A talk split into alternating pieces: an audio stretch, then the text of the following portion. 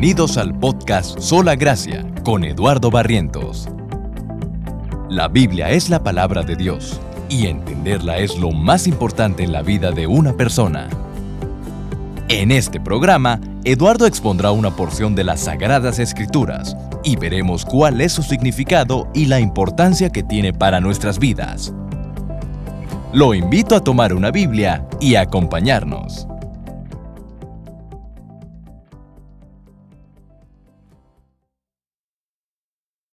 Dice el apóstol Pedro, ninguna profecía fue dada jamás por un acto de voluntad humana, sino que los hombres inspirados por el Espíritu Santo hablaron de parte de Dios. La escritura, la Biblia, los 66 libros que tenemos aquí en nuestra mano, dice que no fueron dados por un acto de voluntad humana, no vino de los hombres, no vino por iniciativa de los seres humanos, vino por iniciativa de Dios. Él inspiró a hombres separados, hombres santos, no que fueran hombres diferentes que tú y que yo, eran hombres designados, hombres separados con este propósito, que ellos grabaran de forma escrita las palabras de Dios.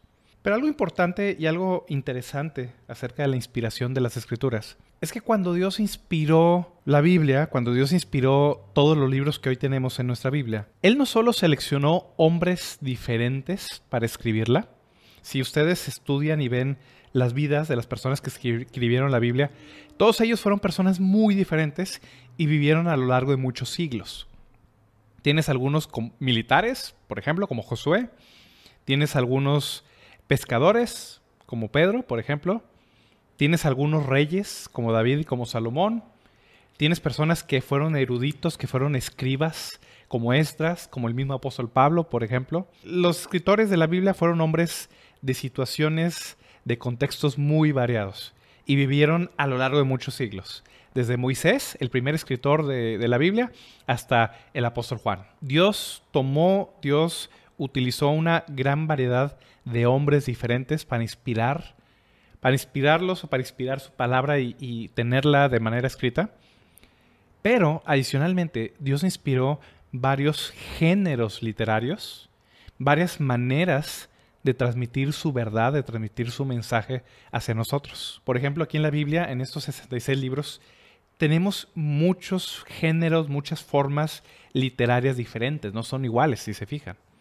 Tenemos narrativas históricas, como el libro de Josué, como los libros de los reyes, como el libro de Hechos, por ejemplo. Son libros históricos, narran acontecimientos históricos. Algunos de los libros de la Biblia se enfocan en ordenanzas, en leyes, en mandatos específicos, como el libro de Éxodo, como Levítico, como Deuteronomio inclusive. Algunos libros de la Biblia se enfocan en enseñanza, en sermones, por ejemplo.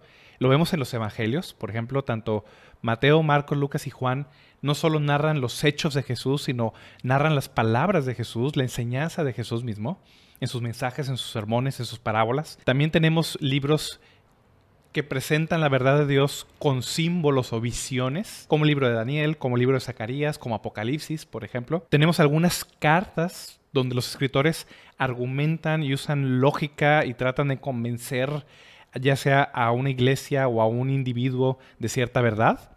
Lo vemos en las cartas del apóstol Pablo. El apóstol Pablo no solo presenta la verdad, sino trata de argumentar, trata de convencer, trata de mostrar razones por las cuales eso es así. Y dentro de todos los géneros literarios que tenemos en la Biblia, que ya vimos que son muchos, también tenemos poesía, como los salmos. El libro de los salmos es un libro poético. ¿En qué consiste el libro de los salmos? Si ustedes van, lo ven, está casi a la mitad de sus Biblias es uno de los libros más extensos que tenemos en la Biblia. Tiene 150 capítulos, pero el libro de los Salmos es una colección de poesía, de cánticos, de oraciones del pueblo de Dios a lo largo de los tiempos. Ah, los salmos fueron hechos por varios autores, entre ellos el rey David, es quien escribe la mayoría de los salmos, pero no es el único autor. También Moisés eh, tiene un salmo aquí en la Biblia. Salomón aparentemente también escribió dos. Algunos de los cantores o de los líderes también del pueblo de Israel compusieron varios salmos. Algunos son anónimos, no sabemos quién los escribió, pero el libro de los salmos es una recopilación de 150 poemas, oraciones, cánticos donde en ellos, en los salmos, pues vienen varios llamados a la alabanza de Dios, porque son importantes los salmos. Algo interesante de los salmos y algo que los hace muy importantes es que los salmos comunican la verdad de Dios de maneras, de formas que el resto de la escritura o el resto de los géneros literarios que Dios utilizó en la escritura no lo hacen de la misma manera. Como ya vimos, hay varias maneras en las que Dios quiso comunicar su verdad. A veces lo hace en narrativas, a veces lo hace en discursos o en sermones, a veces lo hace en ordenanzas directas o en, o en códigos de conducta, como lo vemos en la ley de Moisés. A veces lo hace con argumentos, como lo hace eh, el apóstol Pablo o el apóstol Pedro, por ejemplo. Pero Dios quiso que dentro de todas las maneras de comunicar su verdad, también hubiera una manera de comunicar la verdad de Dios de una forma bella, de una forma que no solo llegara a la mente, sino también llegara al corazón. No solo buscan informar a la mente, también tratan de mover el corazón con poesía. Es, una forma diferente a cualquier otro género literario que hay. Lo interesante de la poesía es que puede decir muchas verdades, puede decir algo muy profundo, de manera muy sencilla o con muy pocas palabras. Podría yo ahorita predicar un sermón muy extenso sobre el cuidado de Dios a los creyentes y hay muchas cosas que yo podría decir, pero hay ocasiones donde otro tipo de género literario puede ayudar. Podría estar compartiendo sermones acerca del cuidado de Dios o, y si recuerdan el Salmo 23 comienza, el Señor es mi pastor, nada me faltará. En ese solo versículo en ese solo versículo del Salmo 23, el Señor es mi pastor, nada me va a faltar. Hay suficiente verdad, hay tanta profundidad en ese solo versículo para consolar nuestro corazón. Hay veces donde las muchas palabras no son lo que ayuda, sino la forma en las que las decimos. De la misma manera, Dios tiene varias maneras de decir su verdad y una manera muy efectiva que Dios eligió precisamente en los salmos es a través de la poesía. El Señor es mi pastor, nada me faltará. Memorizar ese puro versículo puede darnos consuelo en medio de las situaciones más terribles de la vida. Los salmos no solo buscan informar a la mente, sino también tratan de mover el corazón. Tratan de llegar a esos rincones del alma que únicamente Dios a través de su palabra y a través de ciertas maneras puede llegar. Algo también muy importante acerca de los salmos y por esa razón es uno de los libros favoritos en general de la iglesia a lo largo de los siglos es que el libro de los Salmos contiene todas las experiencias humanas que nosotros pasamos día a día. Hay personas que piensan de manera muy genua acerca de la vida cristiana. Hay personas que piensan, bueno, es que la vida cristiana es una vida pues de siempre gozo y este, cantamos himnos eh, como grande gozo ahí en mi alma, pero pensar que todo es miel sobre hojuelas en este mundo, pensar que todo sale bien, que siempre las cosas salen como esperamos, que siempre la vida eh, nos sonríe y que siempre hay alegría, es una forma muy ingenua de ver el mundo.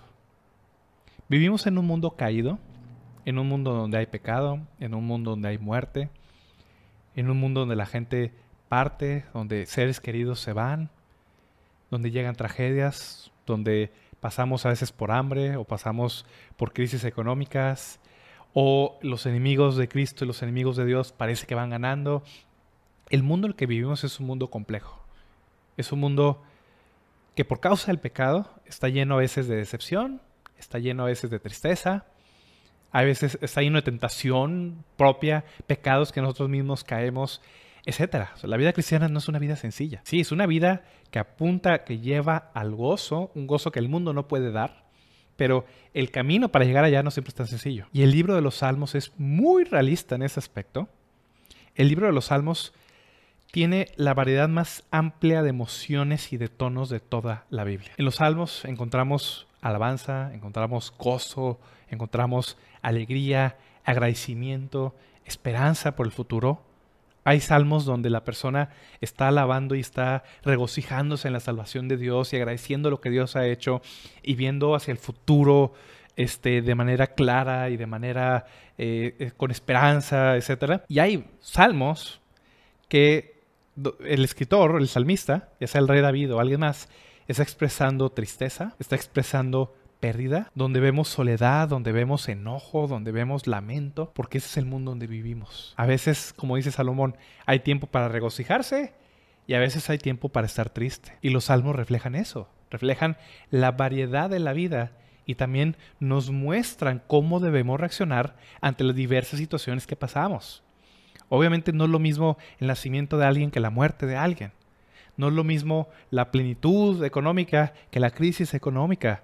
No es lo mismo las situaciones de la vida por las que pasamos. Y una, y una misma persona, todos pasamos por diversas situaciones altas y bajas en la vida. Y el libro de los Salmos nos enseña cómo debe ser nuestra actitud, cómo debemos tomar esas cosas que nos suceden en la vida. Juan Calvino, por ejemplo, llamaba a los salmos una anatomía de todas las partes del alma. No hay emoción que no se vea reflejada en los salmos como en un espejo. Y algo maravilloso también del libro de los salmos es que el libro de los salmos, uno puede pensar, bueno, está en el Antiguo Testamento y qué, qué importancia puede tener para nosotros. O alguien podría pensar de que, bueno, es que está muy judío, ¿no? Son para Israel y para nosotros en la iglesia, pues para eso tenemos al apóstol Pablo. Hay personas que piensan que lo único que Dios tiene para la iglesia es prácticamente las cartas del apóstol Pablo. No es verdad. Toda la escritura es inspirada por Dios. Y los salmos también.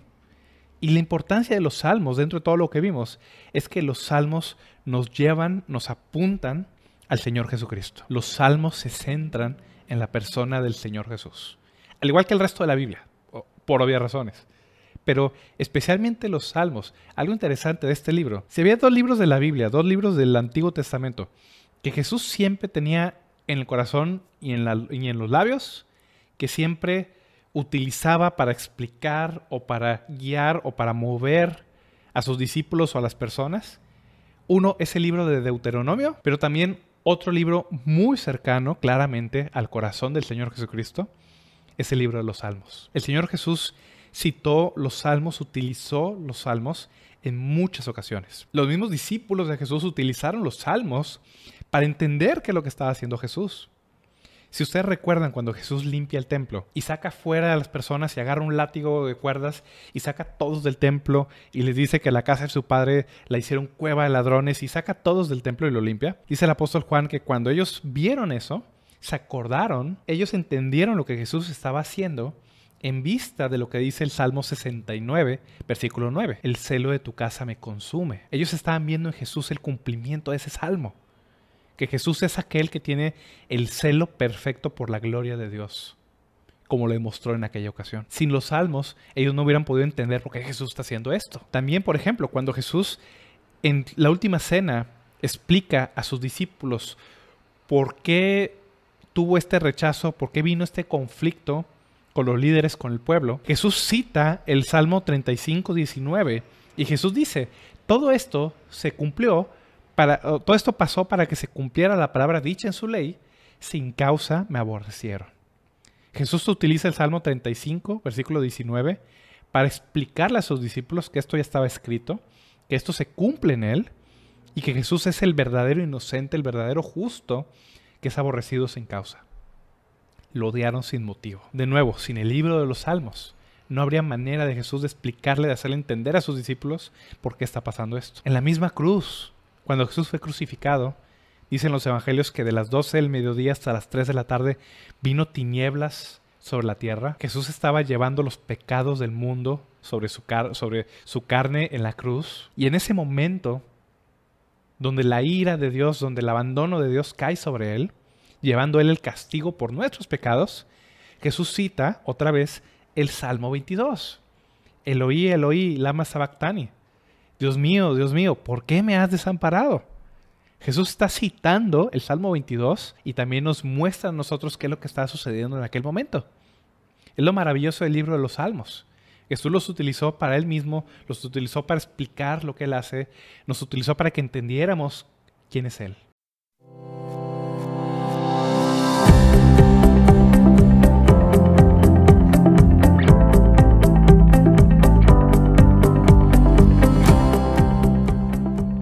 Gracias por escuchar este episodio. El objetivo de Sola Gracia es ayudar a la iglesia hispanoamericana con enseñanza bíblica de calidad, que sea fiel a la palabra de Dios y a la sana doctrina. Si este programa te fue de bendición, puedes compartirlo a tus amigos, familiares o compañeros de trabajo a través de WhatsApp Twitter o Facebook. Que Dios los bendiga.